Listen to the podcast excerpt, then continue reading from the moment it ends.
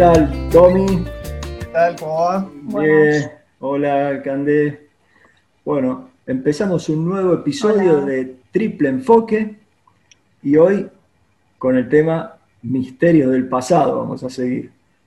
Así es. Este, así que, bueno, eh, eh, la semana pasada, la- el último episodio, estuvimos hablando sobre los misterios de Egipto y la maldición de Tutankamón, todo eso. No se lo pierdan, si no lo escucharon, el episodio 7 está muy bueno. Y bueno, ahora vamos a agarrar para otro lado, ¿no es cierto, Tommy? ¿Qué dicen? Claro, eh, digamos, nos dio un pie. Sí, Siempre estamos, estamos digamos, intentando eh, como que tener cierto, eh, un, un flujo, como un flujo, ¿no? Como que vaya de un episodio a otro. Eh, y bueno, nos dio un pie para seguir con este tema y bueno, en otra locación, en este momento eh, está, habíamos pensado y, y bueno, se, se, ¿cómo es? se dio la... la oportunidad, digamos.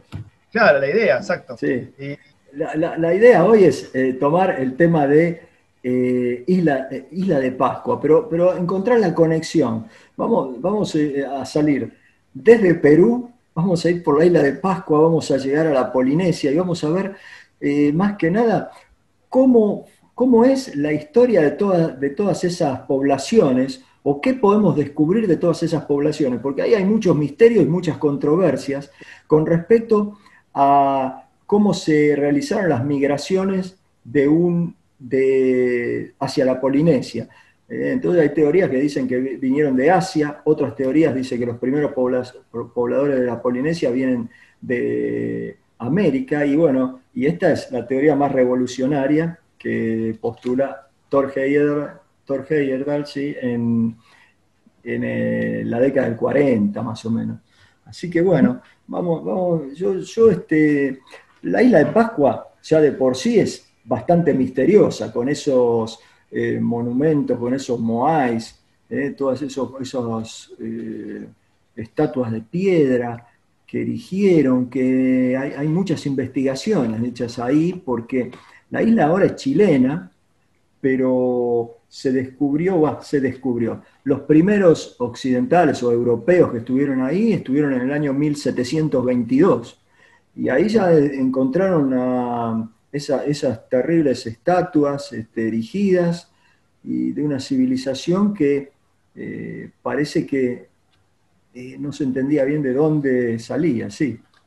pero estaba habitada la isla cuando los encontraron en, en- cuando llegaron, en, eh, digamos, en la era, en la así moderna, en 1722, ¿ya estaba, esta- estaba habitada o estaba de- desolada No. y...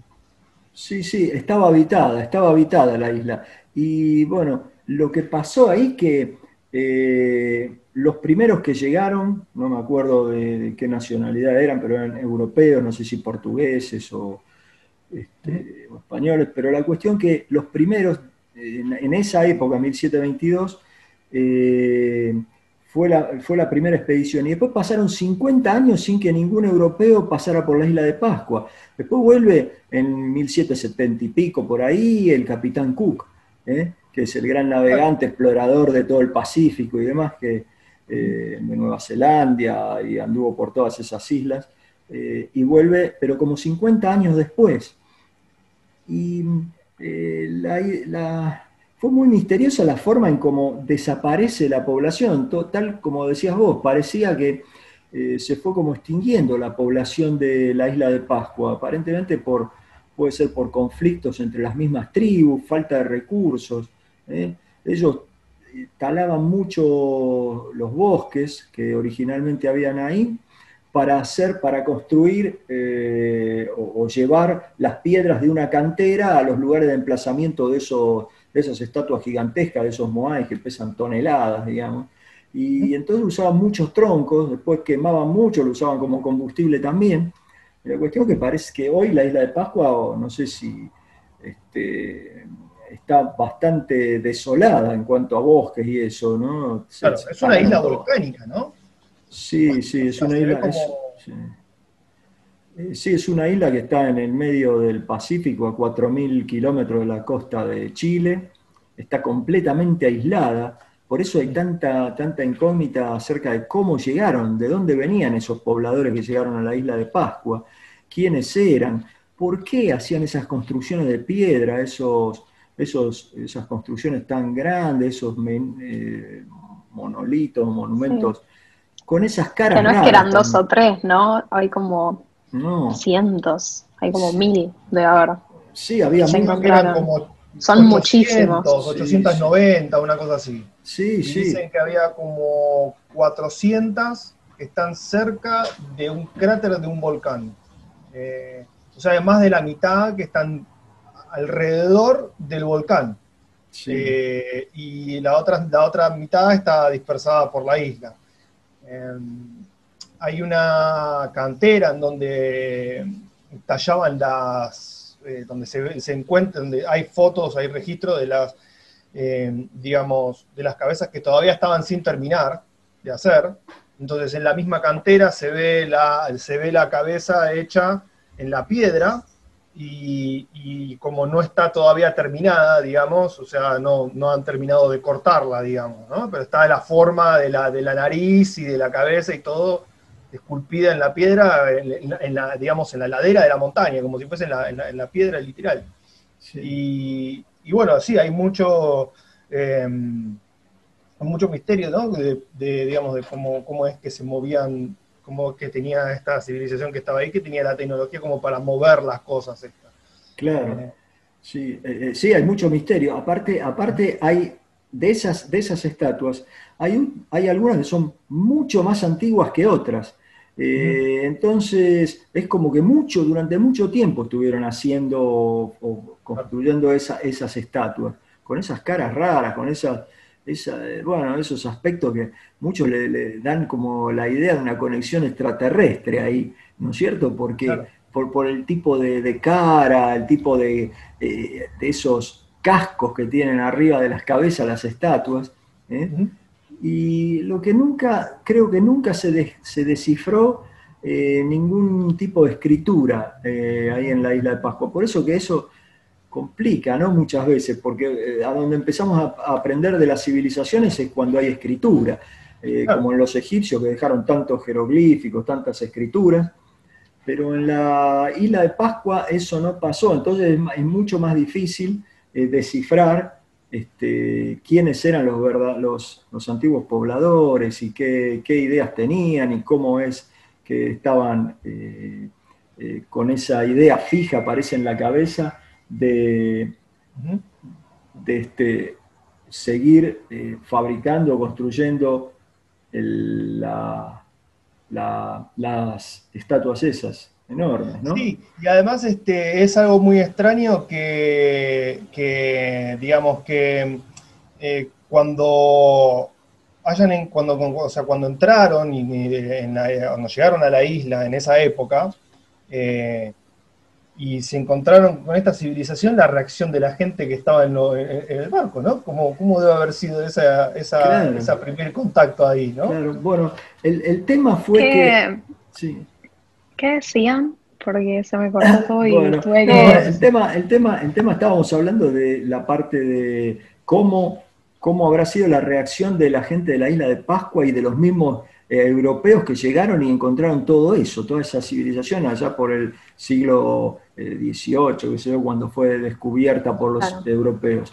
Bueno, este, sí, descubierta. ojo, sí, por eso, descubierta por los europeos, por eso lo aclaro. claro, había gente mucho antes, ¿no? Y sí, sí, mucho antes. Vos me contabas, ¿quién es, cómo es, que, cómo llegaron los primeros? Bueno, ahí hay toda una controversia sobre quiénes y cómo poblaron la isla de Pascua. Y hay distintas fuentes, distintas formas de inmigración. Yo, eh, yo creo que si, si quieren, vamos a leer una página del libro de Thor Heyerdahl, La expedición de la Contiki, porque él, eh, cuando en el momento en que todos, todo el mundo sostenía que la población de las islas del Pacífico, tanto de la Polinesia francesa actual, ¿no? el Pacífico Sur, hablamos de Tahití, las Marquesas, las Tuamotu, todas esas islas.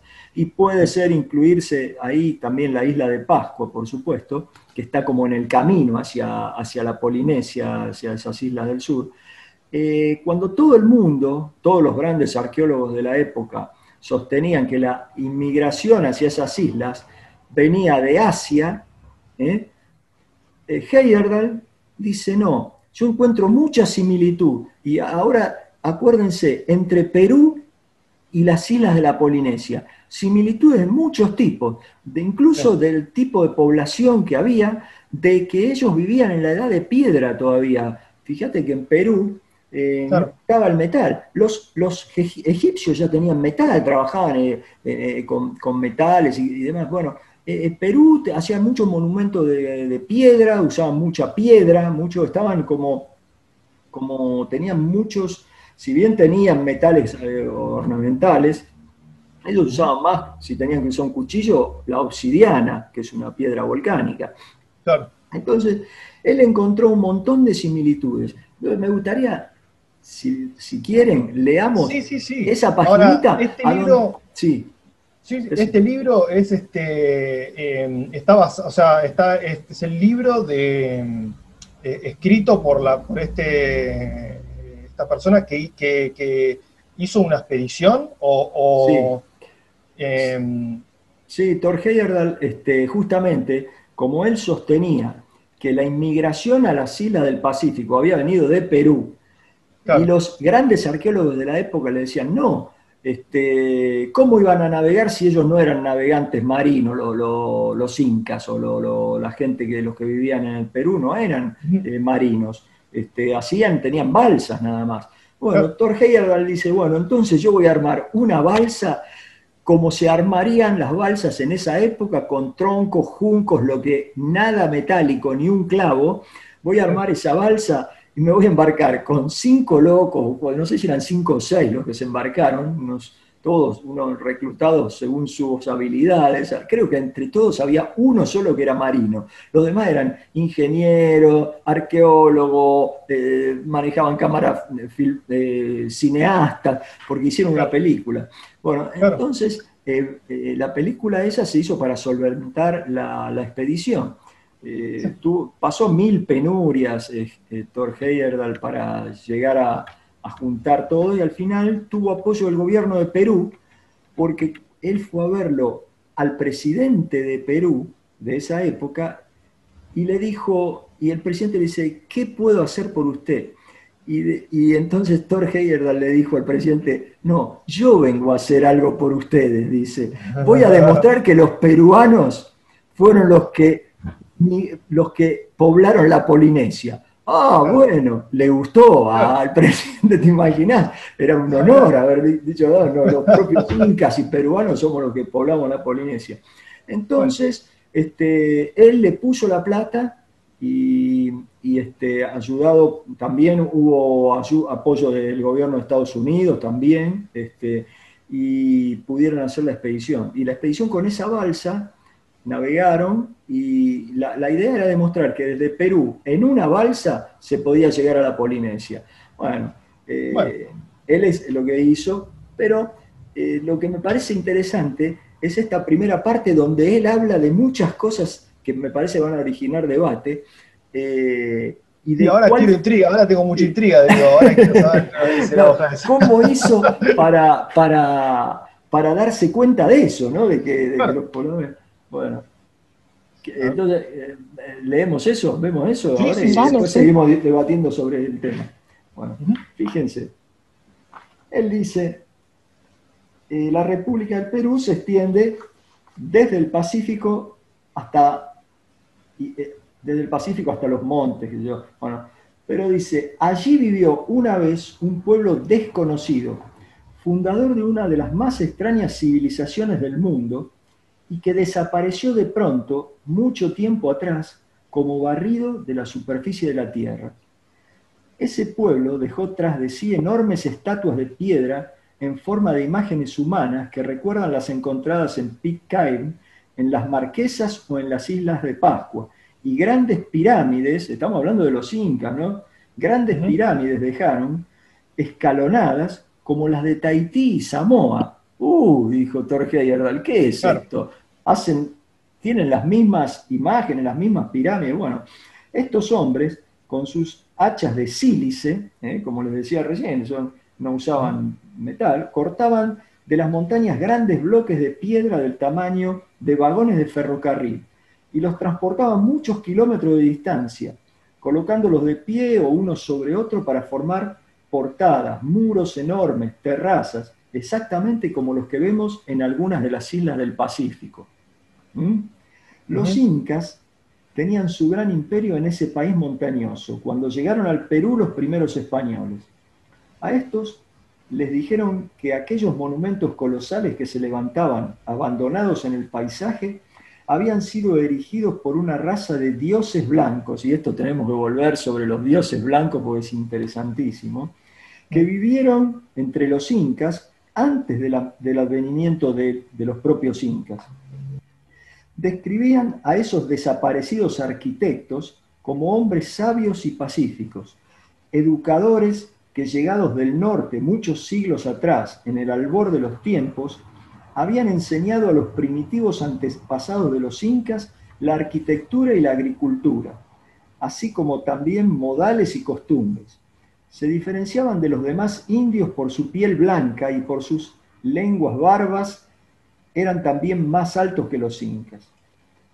Finalmente, desaparecieron del Perú tan repentinamente como habían llegado. Esos dioses blancos desaparecen del Perú tan repentinamente como habían llegado los incas tomaron el poder en el país y los maestros blancos partieron para siempre de las costas del Pacífico, huyendo hacia Occidente a través del océano. Ahora bien, ahora viene lo interesante. Cuando los europeos llegaron a las islas del Pacífico, se sorprendieron por ver a muchos indígenas barbudos y de piel casi blanca. En muchas islas había familias enteras notables por la marcada palidez de la piel y por el color del cabello, que variaba de rojizo a rubio, con ojos gris azulados y narices casi semíticas. En contraste con estos, los genuinos polinesios tienen la piel oscura y bronceada, cabello negrísimo y nariz chata y carnosa. Los individuos de cabello rojizo se llamaban uruqueju y se decían descendientes directos de los primeros jefes de las islas, que fueron unos dioses blancos, esto lo está contando gente de la Polinesia, como Tangaroa, Cane y Tiki. Leyendas sobre unos misteriosos hombres blancos de las cuales descendían originalmente los isleños eran corrientes en toda la Polinesia. Cuando Rochbin descubrió la isla de Pascua en 1722, se sorprendió de ver hombres blancos entre los que salieron a recibirle a la playa. Y los habitantes de la isla de Pascua podían seguir la cuenta de sus antepasados de piel blanca sin interrupción hasta el tiempo de Tikiotu Matua, que decían haber cruzado el mar desde un país montañoso en el oriente, calcinado por el sol. Bueno, este país montañoso, evidentemente, él intuye, Heyerdahl, que es el Perú, ¿eh? que venían de ahí. Dice, en el, eh, sigue contando Torge Heyerdahl, en el curso de mis investigaciones iba descubriendo en el Perú rastros sorprendentes de cultura, mitología y lenguaje que me em, empujaban a profundizar más y más y con mayor concentración en mi empeño de identificar el lugar de origen del dios Tiki de las tribus polinésicas. Mi esperanza fue recompensada estaba un día descifrando las leyendas incaicas del rey, del rey Sol Viracocha, el personaje supremo del fabuloso pueblo blanco del Perú, cuando di con lo siguiente. Viracocha es un nombre inca quechua y por consiguiente de una época relativamente reciente. El nombre original del dios Sol Viracocha, que parece haber sido el más usado en el Perú en tiempos antiguos, fue Contiki o Ilatiki, que quiere decir Sol Tiki o Fuego Tiki. Con Tiki era sumo sacerdote y rey dios de los legendarios hombres blancos de que hablaban los incas, los que dejaron las ruinas ciclópeas a orillas del lago Titicaca. La leyenda cuenta que los misteriosos hombres blancos con barbas fueron atacados por un jefe llamado Cari, venido del valle de Coquimbo. En una batalla entablada en una de las islas del lago Titicaca, eh, estamos en el sur de Perú, la zona límite de Perú-Bolivia, esta raza rubia quedó aniquilada pero el propio Contiki y sus más adictos compañeros escaparon y bajaron luego a las costas del Pacífico, desde donde finalmente desaparecieron en el mar rumbo a Occidente. Ninguna duda podía ya caberme de que el jefe dios blanco Tiki, hijo del sol, expulsado del Perú al Pacífico por los antepasados de los incas, según estos declaraban, era idéntico al jefe dios blanco Tiki, hijo del sol, a quien los habitantes de todas las islas del Pacífico veneraban como el fundador de su raza. Más aún, los detalles de la vida de Sol Tiki en el Perú y la toponimia antigua de los alrededores del Titicaca reaparecieron en las leyendas históricas vivas aún entre los indígenas de las islas del Pacífico. Bueno, él después cuenta que en toda la Polinesia halló indicios de esa pacífica raza de Contiki, de los dioses blancos. Eh, en todas las islas podían eh, relatar, ¿no es cierto?, eh, cuáles eran sus antepasados. Y bueno, y hay una cantidad impresionante de información que, que obtuvo sobre la existencia de esos, de esos dioses blancos, ¿no? Me parece interesantísimo esa, esa, ese extracto que le leí porque, porque de ahí surge toda la idea de Heyerdahl de cómo fue la población de, las Islas del Pacífico. Bueno, ahí hay una conexión eh, muy interesante, ¿no? Cómo habla eh, de estos dioses blancos, ¿no? Y de, la barba, de los pelos y los colores y todo. Yo te digo que lo primero que pensé cuando me estabas contando esto, eh, vikingos, o sea, vikingos, ¿no? o sea, eh, los describen mm, de una forma muy, no, lo quiero decir, es como, o sea, ¿de qué, otro lugar conocemos que haya en esa, en esa época o de algo, alguna civilización que tenga la capacidad para navegar y, que los consideren así, digamos, que tengan esa diferencia racial, ¿no? Que sean blancos, altos, eh, con los pelos rubios o, pelirrojos. Eh, me, da a pensar que de alguna forma, eh, con alguna expedición de, digamos, de, alguna, de uno de, los, de estos vikingos que hayan llegado ahí a Perú. ¿Viste? Y sí, eh, eh, por ejemplo, eso podría ser, es una alternativa que es lo primero que, se nos ocurre, ¿no? Que vengan, que vengan los vikingos del norte o la gente del norte, porque ellos mismos, viste que en una parte dice que eran del norte, que estaban viniendo del norte. Y ah. entonces eso, esa gente, esos blancos que venían del norte, fueron los primeros, los que originaron todo, traían como cultura, eran educación, viste todo lo que hablan de, eh, vieron que dice que eran enseñados modales qué sé yo, medio raro, pero bueno, tenían sus propios modales. Entonces, pero serán, o sea, modales, entre comillas, digamos, por ahí les enseñaban, a, le estaban dando algo como para que sea más este, em, higiénico quizá, y eh, que, que no, o por ahí tenían alguna idea de hacer de costumbres que eran, digamos, mejores. Eh, digamos que terminaron adaptando porque a eso Imagínate, ¿no? Eh, un pueblo así, que vea, de repente se, cruzan, se cruzan, ¿por qué los consideraban como dioses? ¿Por qué los, se los, refieren como dioses? Sí, ellos eran muy distintos. Sí, ellos eran muy distintos y, vinieron, ahora después termina con que, con que son expulsados, hay peleas y qué sé yo, y, a ellos, a, los blancos, estos los expulsan de ahí y los terminan en esa batalla, en esas guerras que tienen contra los incas, terminan este, yéndose eh, este, hacia el, por el Pacífico hacia las islas. Thor Heyerdahl hizo el viaje. ¿Esto alrededor de qué año se supondría ah, que pasa?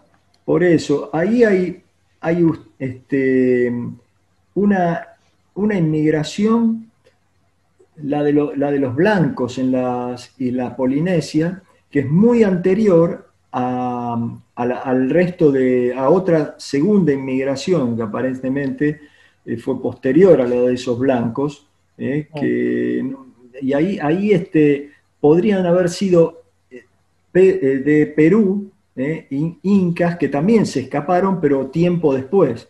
Eso hay, hay, hay, muchas teorías de cómo son, porque viste que incluso Heyerdahl dice que, que hay, que hay este, una, eh, una, diferencia muy grande, sí, entre la etnia de los blancos y la etnia de, las de los propios polinesios. Entonces, bueno, no, no, no, no queda claro, pero aparentemente una de las, la, primera eh, entrada de, poblacional, digamos, a la Polinesia puede ser eh, cuando empieza el imperio incaico, prácticamente cuando echan a los dioses blancos del Perú. Y ahí entonces llegan estos a distintas islas, eh, y bueno, y después se produce otra entrada. No, no está, ya ahí con, respecto a los años, eh, eh, está más complicado. Los, Ahora, según la teoría, según la teoría de él, del, del autor que estamos este, eh, después de esta batalla, se escapa en un, claramente, o sea, se escapan con, hacia el occidente eh, o sea que se embarcan, ¿eh? claro, se, embarcan y se escapan, o sea, los que sobreviven de la batalla esa. Quiere decir que, desde ese momento eh, se, empezaron a... O sea, que en ese momento es que hicieron el viaje. Y en ese momento puede que sea el momento, o sea, cuando, cuando llegan a, la isla a la isla de Pascua que después de ahí hayan empezado, o sea, que ahí hayan empezado a poblar todo lo que es este, eh, todas estas islas. Sí, hay, por eso, sí, sí. Este, hay, hay, incluso hay otro, hay otra historia que es interesante, que es una historia de cómo iban y venían. En realidad las, las islas de la Polinesia, después que son, que empiezan a ser pobladas, hay mucho movimiento de, gente de una a otra, de una, de una a otra isla. Hay una historia que es casi mítica de, unos, de la historia de los siete hermanos, que hay una zona de las Islas de Pascua que hay siete de esos eh, menires, no sé cómo, de, esos moais, eh, alineaditos, todos uno al lado del otro, en un lugar, y se les dice, les llama los siete hermanos. Esos este, aparentemente son siete hermanos que venían, que vinieron a poblar y formaron su propia tribu, digamos, dentro de la isla de Pascua, que venían de este, islas de la Polinesia, de las Marquesas, de la zona de las Marquesas o las Tuamotu, hay que ver, este, y eran, habían sido expulsados de ahí y llegaron a la isla de Pascua. Así que no, no hay una, una forma clara de saber si los mismos dioses blancos, estos, los blancos que, que se escaparon de Perú, fueron primero a la isla de Pascua y después a los demás lugares, o si fueron directamente a la zona más lejana de la Polinesia, que está a 8.000 kilómetros de la costa del Perú, y después retornaron algunos a la isla de Pascua y poblaron también esa isla. Esa isla es muy, muy extraño porque... ¿Y él cómo explicaba que, que fueron ellos los que poblaron y no desde el otro lado? Bueno, porque él nada más que porque encontraba que, había muchas similitudes entre la cultura del Perú, de los incas, y, la, y las construcciones, las cosas que hacían en las islas de la Polinesia, ¿viste? Las pirámides escalonadas, las... Pero en realidad cuando los demás arqueólogos, y todavía hoy en día hay una controversia, no se acepta directamente que, que hayan sido los mismos incas los que poblaron. ¿eh? No, no, no está muy... Yo porque vos me contabas también que para haber venido desde el otro lado tenían que estar yendo en contra de la corriente. Ah, eso Sin siquiera saber bien a dónde estaban yendo. Sí, y entonces cuadra más que ellos escapándose, yendo a donde los llevaba el agua natural. Sí, muy... cayeron ahí, sin saber bien. Sí, eso es verdad, eso es verdad, porque la... Y además antes decías que como que se rechazaba porque capaz ese pueblo no eran navegantes hábiles.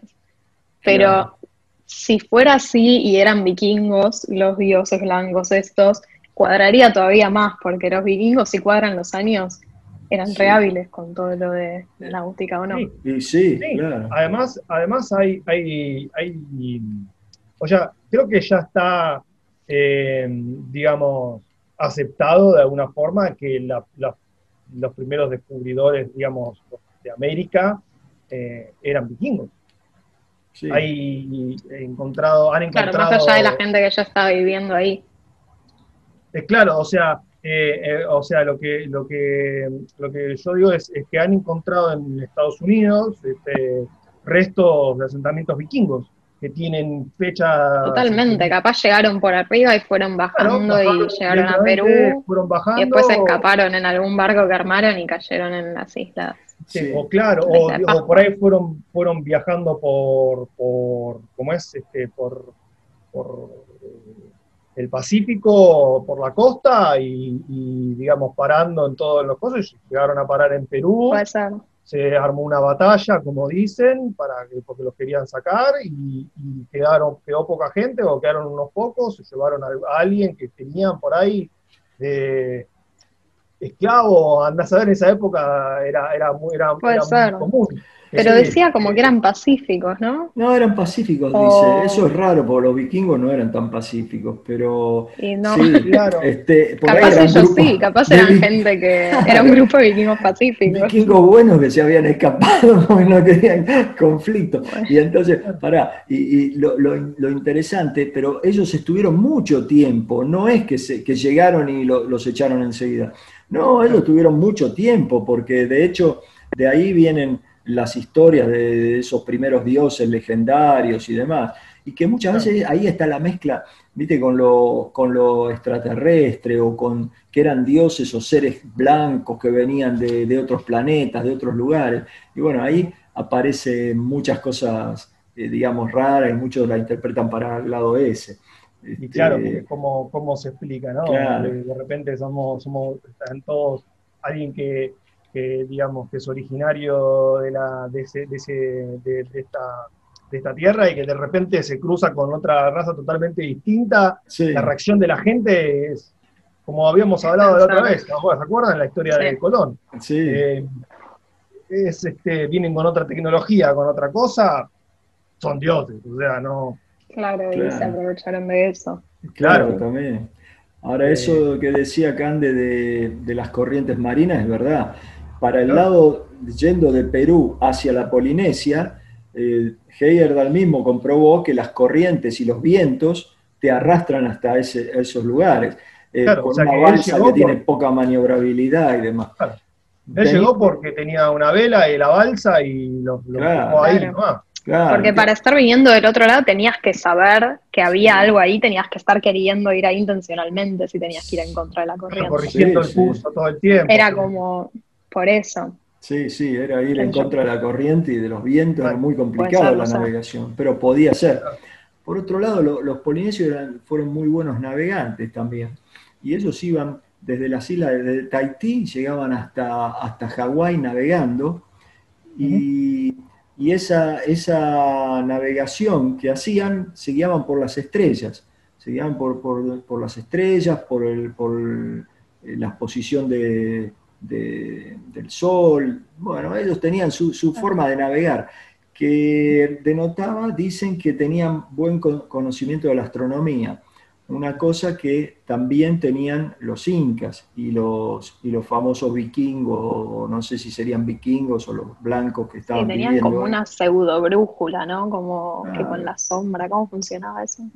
Ah, bueno, no, no, sé, pero no sé si era no sé cómo funcionaría eso este, en la parte de navegación. Sé que se guiaban por los astros, por, por, estrellas, eh, pero de esa forma sí se guiaban. Pero bueno, tenían, tenían eh, muchas, mucho conocimiento como astronómico, se dice eso también. Bueno, hay distintas, distintas interpretaciones, pero por eso que es tan controvertido de, dónde venían. O sea que su tecnología avanzó. Eh, por la necesidad de poder navegar y de guiarse en la navegación. Sí.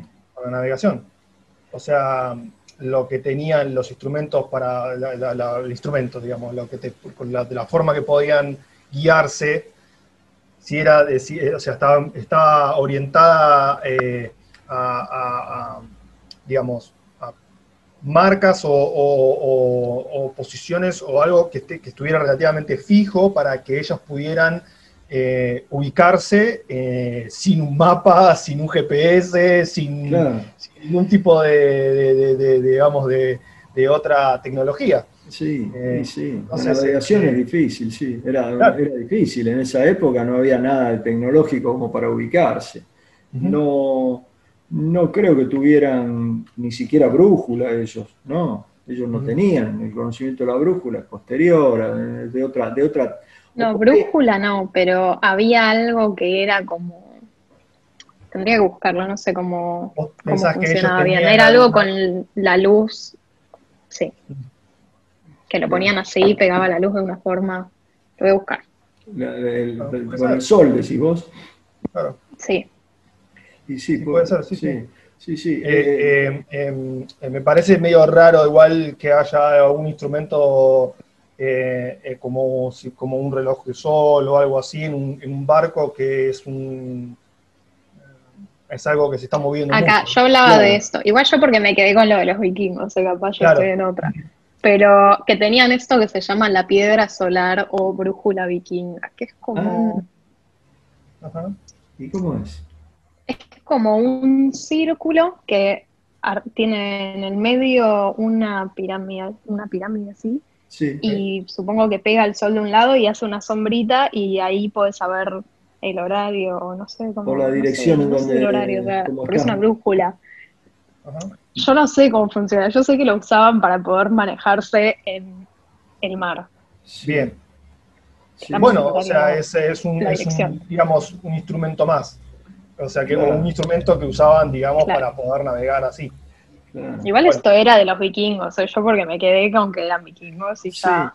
Sí, sí, sí. Y bueno, o sea, la evidencia que hay es, es, como muy. A mí todo me va a pensar eso. Claro, sí, sí, sí, más. Además, pues, o sea, eh, eh, digamos, sabiendo de los. Si quieren, acá les puedo leer que era la brújula vikinga. A ver, si les interesa. sí, sí. sí.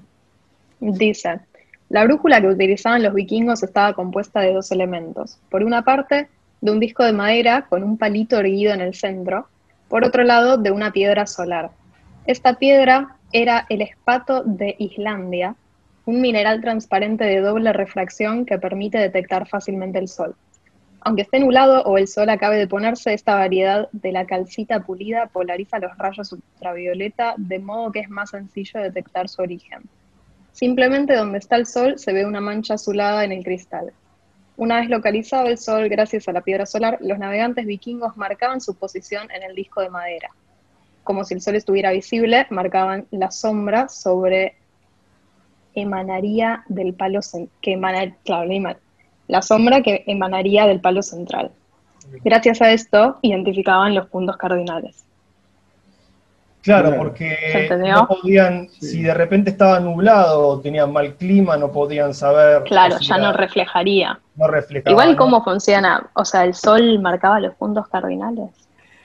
Eh, no entendí cómo funcionaba, la, sombra, El tema es que al, estar nublado no, no podés, mm, no, no, hay una sombra que te haga en el digamos, no sé, depende.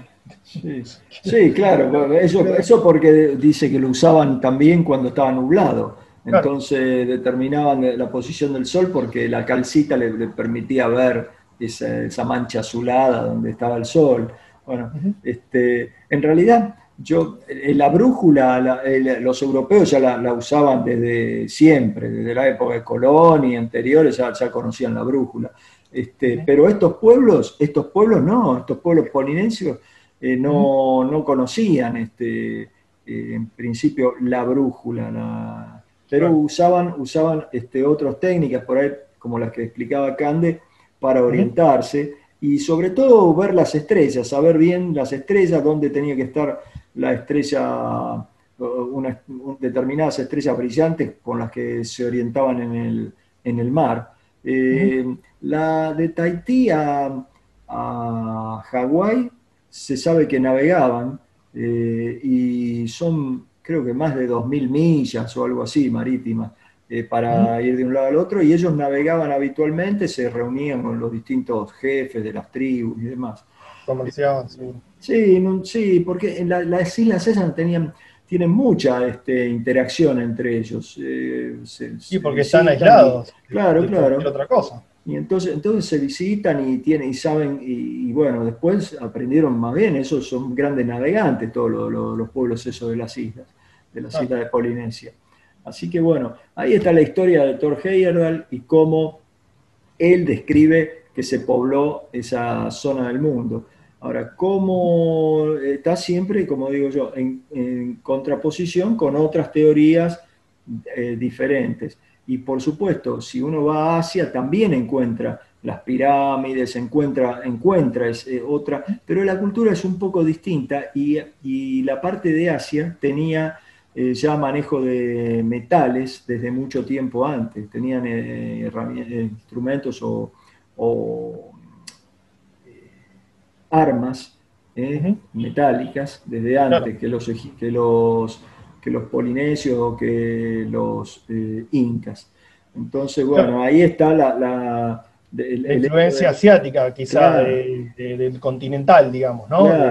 Claro, entonces ahí está por qué eh, ellos, ellos no, tenían metales. Bueno, eh, es bastante interesante ver todo este, este, tema de la población y lo, y lo importante que Thor Heyerdahl entonces, en el año 1947, decide probar su teoría.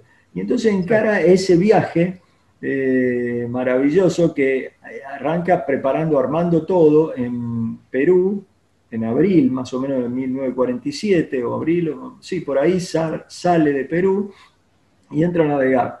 Tardó más de 100 días en llegar, tres meses y medio, una cosa así, quedaron en las islas Tuamotu, que son islas de la, de la Polinesia, habían navegado 8.000 kilómetros arrastrados por las corrientes y los vientos directamente, porque ellos tenían una balsa muy, muy primitiva, con una sola vela eh, para impulsarse y una especie de, dobles timones, qué sé yo, que ponían, que eran como unas quillas, unas cosas para, más o menos eh, orientar sí, la, la, navegación, y que no, pero las balsas en realidad si no hay corrientes y viento eh, favorable, la balsa queda bollando ahí en el medio del mar, no, no, no hay forma de, moverla.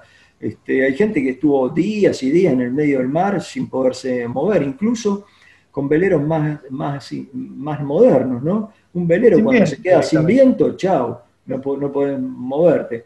Pero el velero actual, los veleros actuales, tienen una capacidad de maniobra muy grande, porque vos podés ir eh, prácticamente contra el viento, con un ángulo muy chiquito que se llama enseñida, ¿eh? enseñida, va el velero, podés ir haciendo lo que se llama haciendo borde, vas de un lado para el otro, moviendo, tirando la vela mayor para un lado, para el otro las velas, y podés ir avanzando casi contra el viento, cosa que estas balsas no podían hacer, no podían hacer porque tenían una sola vela, no tenían capacidad de maniobra, no tenían vela eh, como tienen los veleros que tienen por lo menos una mayor y un, y una vela triangular o tipo foque o, o o lo que sea adelante.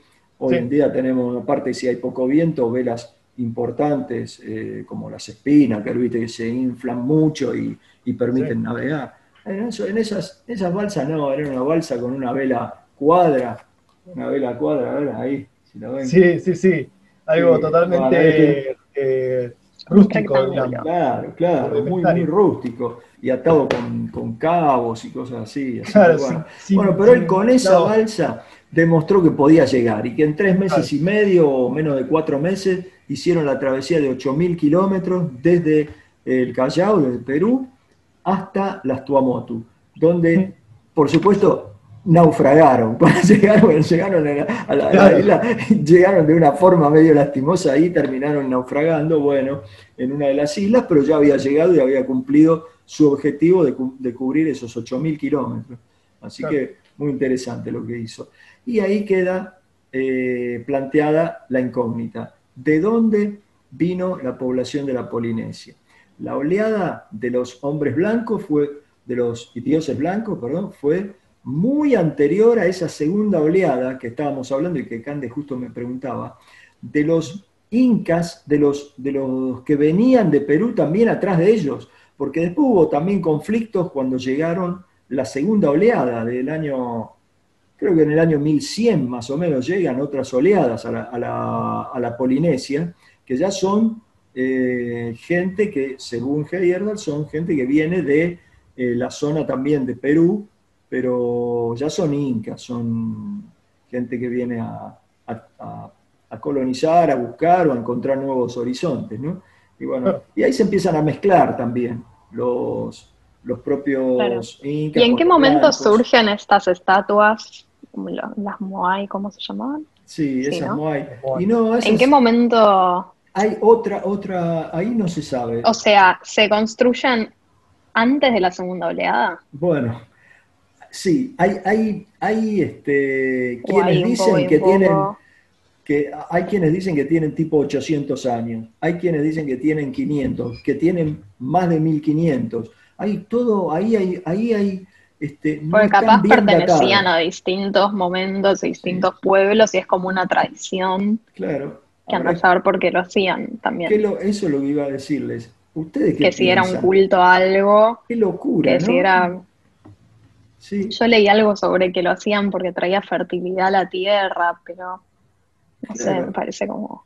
Pero ellos. Tiene que haber algo más, no sé. no sé, por ahí es algo que, está relacionado a algún evento natural de la isla, porque ustedes, yo, yo creo, lo, lo, primero que se me ocurre es pensar que es el, a ver, dijimos que era una isla volcánica, ¿no? Donde hay un cráter de un volcán, literal, está el cráter del volcán, ¿no? Eh, sí. Eh, quizá en algún momento en el pasado eh, eso era, era, estaba más activo que ahora. Y quizá en, esa, en, esas, en esas épocas esa gente estaba, dependía de, la, de su vida, dependía de la actividad del volcán. Y, por ahí, no sé, la, la, creación de todas estas piedras y esto son rituales para que, para que no se, para, digamos, para que no se enoje el volcán. ¿no? La verdad que Ahí, ahí ya no te sé decir. Porque no, no, no, Vos me decías el otro día que era como una competencia entre los distintos pueblos que había. Claro, era, había mucha competencia entre las tribus. Que en un momento, claro, que vos decías antes, que en un momento como que deforestaron todo y había muy pocos recursos. Sí. Entonces arrancan a competir entre ellos y recurren hasta el canibalismo. Sí, sí. Porque no había nada. Sí, eso y ahí es cuando se extinguen. Y sí, ahí, ahí hay grandes peleas, grandes luchas. Se, supone que ya cuando llegan al, extremo del canibalismo, este, se van extinguiendo. También, ojo, que tuvieron enfermedades que trajeron los europeos y que también fueron uno de, los, de las causas de la extinción de la, de la población de la isla de Pascua. En en el, a fines de los 1800, por ahí, quedaban en la isla 110 personas nada más viviendo. Estaban, había 12 mayores y todos los demás eran chicos. No, había miles en la isla de Pascua, ¿eh? pero había Imagínate que se había miles de esas estatuas gigantes. Claro, había mucha, una población importante tenía que haber. O sea, decir que había 20, 30 personas. 110 personas creo que es el ah. censo de, no me acuerdo qué año, de, fines del siglo XIX, 1890, que sea por ahí, ya no quedaba casi gente en la isla de Pascua, estaba casi despoblada. porque se fueron a otras islas? Y sí, mucha gente murió, mucho, mucho, y, muchos se fueron a otras islas, este, no tenían recursos, la isla no tenía recursos para nada, no, no, no tenía hoy en día no creo que tenga muchos recursos tampoco. claro, y pero hoy en día el turismo es un recurso enorme en la isla de Pascua. Porque por eso decía, creo que por eso decía que las estatuas debían ser como para traer fertilidad a la tierra, porque al ser una isla volcánica, como que todo el suelo se generó justamente por la erupción de los volcanes, ¿no? Y eso la formó. Sí, sí, sí. Entonces mucha fertilidad no debía haber y una vez que podaron los árboles que había. Sí. Claro. ¿no? Entonces, esa era la explicación de por qué capaz eran como un culto para traer fertilidad. Claro, claro. Y bueno. ahora, ahora yo lo que se me ocurre Igual vos también decías que había como 400 estás alrededor de un volcán. Claro, que, la, no, sé si la mayoría, pero que eran, que habían, ellos, yo escuché que, eh, que eran 890 o una cosa así, y que había alrededor de 400 cerca del volcán, en la cercanía del volcán. El resto están esparcidas en la isla, en, otros, en otros lugares. Em, pero, Igual hay varios volcanes, ¿no? O... No sé, yo creo que es uno solo que era el, cráter que vi, o sea, yo lo que digo es que estaban cerca del cráter ese, digamos. Eh, quizá haya en otra parte de la isla, en otro, otro, otro punto, digamos así, otro poco. Capaz era alrededor justo del más importante o algo así. Claro, por ahí era el cráter más grande o es el cráter más grande y que están cerca de, esa, de ese lugar. Ahora, yo lo que, lo que se sabe hoy en día, lo que sabemos hoy en día, que eh, después de las erupciones y después de, lo, de, la, de la, digamos, de la, cuando se esparce lo que los flujos, las cenizas de la, del volcán, la tierra después de la lluvia y de cosas absorbe y, la ceniza esa está llena de, supuestamente está llena de nutrientes y cosas que le hace bien a la tierra. Ah, mira, yo habría pensado que no, que todo lo contrario. No, no, no, ah, bueno. está lleno de, está lleno de, minerales y de, cosas que a la tierra le hace bien, después de la lluvia, después de todo, una vez que asienta todas las, asienta todo, eh, eh, se, se, ve en, en, lugares en donde hay actividad, en otros lugares del mundo donde hay actividad volcánica, que eh, está todo, digamos, todo quemado por las cenizas, ¿viste? Y de repente una florcita que empieza a, crecer, ¿viste? Un, el palito de una, de una, de una plantita nueva o de algo que empieza a crecer porque se, se fertiliza más el, suelo. Entonces, quizás por ahí tenga que ver, tiene sentido de lo que decía, ¿no? De la fertilidad. Claro, justamente. Sí, sí, sí. Que sea como un culto, porque querían que haya una erupción, o no sé, no Lo loco es que hayan, es que digamos, como ofrendas al volcán. Claro, claro, claro. Para, digamos, para hacer una ofrenda por, para tener más recursos, digamos, para que no, o para que el volcán no haga erupción, quizás, no sé. Eh, es algo muy raro. Además que hayan agotado todos los recursos sin pensar en, este es el último árbol que queda, bueno, cortamos este árbol y ya, está, digamos, se acabó. Sí, sí, sí. ¿No? claro. Por ahí los cortaron para hacer los barcos y irse, ¿no? También, puede ser, ¿eh? también puede ser que, hayan, hayan, terminado yéndose muchos por eso, construyendo barcos y, o balsas y yéndose de ahí. Este, bueno, es todo un misterio eso. Eh, bueno, yo, yo pienso ahora, ya dejamos planteado otro gran misterio, el misterio de la isla de Pascua y de las islas de la Polinesia y cómo, cómo fue la inmigración hacia esos lugares, cómo se, de dónde llegó la gente, quiénes eran estos dioses blancos, porque esto ya es un misterio ancestral, digamos, de dónde, de dónde venían, quiénes eran, todo indica como al final, después de esta charla, todo indica que que podrían haber sido vikingos, grandes navegantes que venían del norte, pero después es un poco... Me llama la atención que después se escapen en una balsa tan precaria. Claro, que se escapen en balsas precarias. Pero ¿por qué? ¿Cómo, cómo sabe que se escaparon igual en una balsa precaria? Claro, podían haber... puede saber eso? Porque no eran... O se lo imagina, porque capaz se lo imagina porque dice, bueno, ese pueblo no eran eh, grandes navegantes. pero capaz justo estos que eran los dioses blancos, sí. Claro, y, bueno, eso Capaz es algo como que es más una teoría que, que haya pruebas de que realmente usaron. Y seguramente algún descubrimiento o algo de, algún resto arqueológico que haya quedado del tipo de balsa o de embarcación que tenían. Ellos pescaban, eso sí, de hecho, pescaban. Y andaban por el mar y por, por las costas. Por la costa iban hacia el norte, hacia el sur, viajaban todo a lo largo de la costa del Pacífico, varios kilómetros de eso ellos se internaban para pescar y para comerciar también con otro, en otras zonas, con otras zonas. Así que los incas sí. ¿Se sabe cómo llegaron los dioses blancos? O sea, ¿llegaron por el mar, o sea, por agua, o llegaron caminando? Y ahí dicen que venían del norte, pero no las leyendas o los mitos dicen que vienen del norte. Aparte, muchas veces la forma como está contado da pie a que uno piense que, qué era, digamos, qué son las naves, qué era lo que, a dónde, cómo llegaron, y entonces Bueno, ahí hay toda una, mezcla de eh, realmente de, entre los mitos, las leyendas y, la, y, los, y, los, descubrimientos arqueológicos que se hicieron. ¿eh? Pero que sí se sabe que había gente blanca y de hecho encontraron los europeos gente blanca mezclada con los polinesios o mezclada con, este, con, con, otro tipo de, de, contextura, digamos, de, raza. Claro, ah, bueno, no, claro, porque yo eh, por ahí estaba pensando en algún tipo de albinismo, algún, alguna mutación o algo raro que haya salido entre tantos miles. Pero claro, pero no, porque dice que eran colorados, sí. Pero incluso la, parte ósea, porque claro, también tenían, tenía, sí, podía haber habido mutaciones, pero... De ahí a que se concrete también, o sea, a ver, estamos, yo lo estoy diciendo de una forma, digamos, muy, eh, tirando, como, como quien dice, ¿no? Tirando, eh, digamos, un tiro al aire a ver si, qué es lo que piensa, porque la verdad es que a mí me parece muy, muy extraño y, y, las, bueno, o sea, esto, este, en este caso el tema de la mutación debería haber sido algo muy complejo, ¿verdad? Como para que aparezca, aparezca justo con todas estas cosas. Sí, capaz que sí. Porque eh, justo tendrían que claro, seguir reproduciéndose y generar Sí.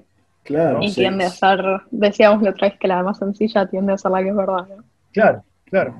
Y, eh, bueno, eh, eh, ahora, yo no sé si, si, dentro del escape que plantea de la, el dios, el, este dios blanco, el, dios sol que dicen, sí, Tiki. que se escapa, que se escapa después de la batalla.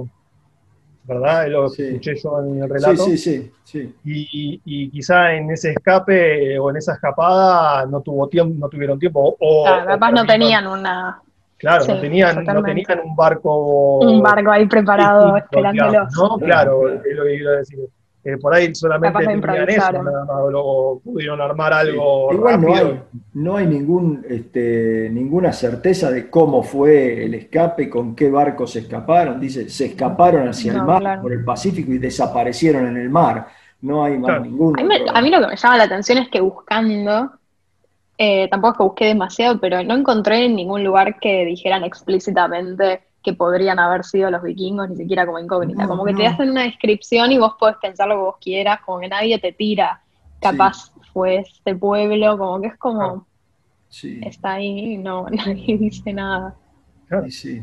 Por ahí habría que hacerle un análisis de ADN a la gente de, de, la... De la Pero ya no están, ¿o no?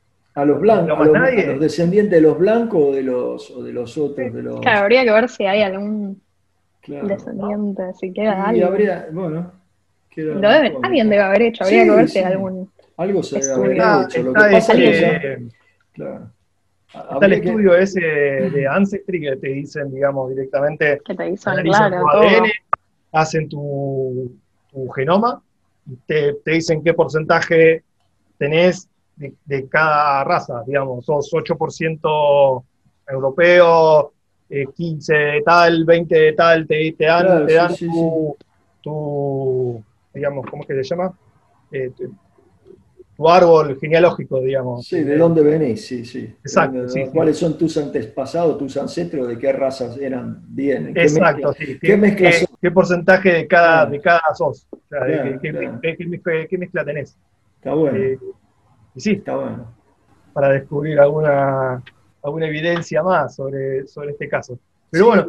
De hecho, se debe seguir investigando y, hay que ver qué, es, qué, qué se dice de, todas esas teorías y qué, y qué es lo, que, lo más aceptado al momento. Pero por lo que vimos, eh, hay bastante controversia y bueno, y cada uno está, sostiene una parte o, una, o adhiere a alguna de las posturas. ¿no?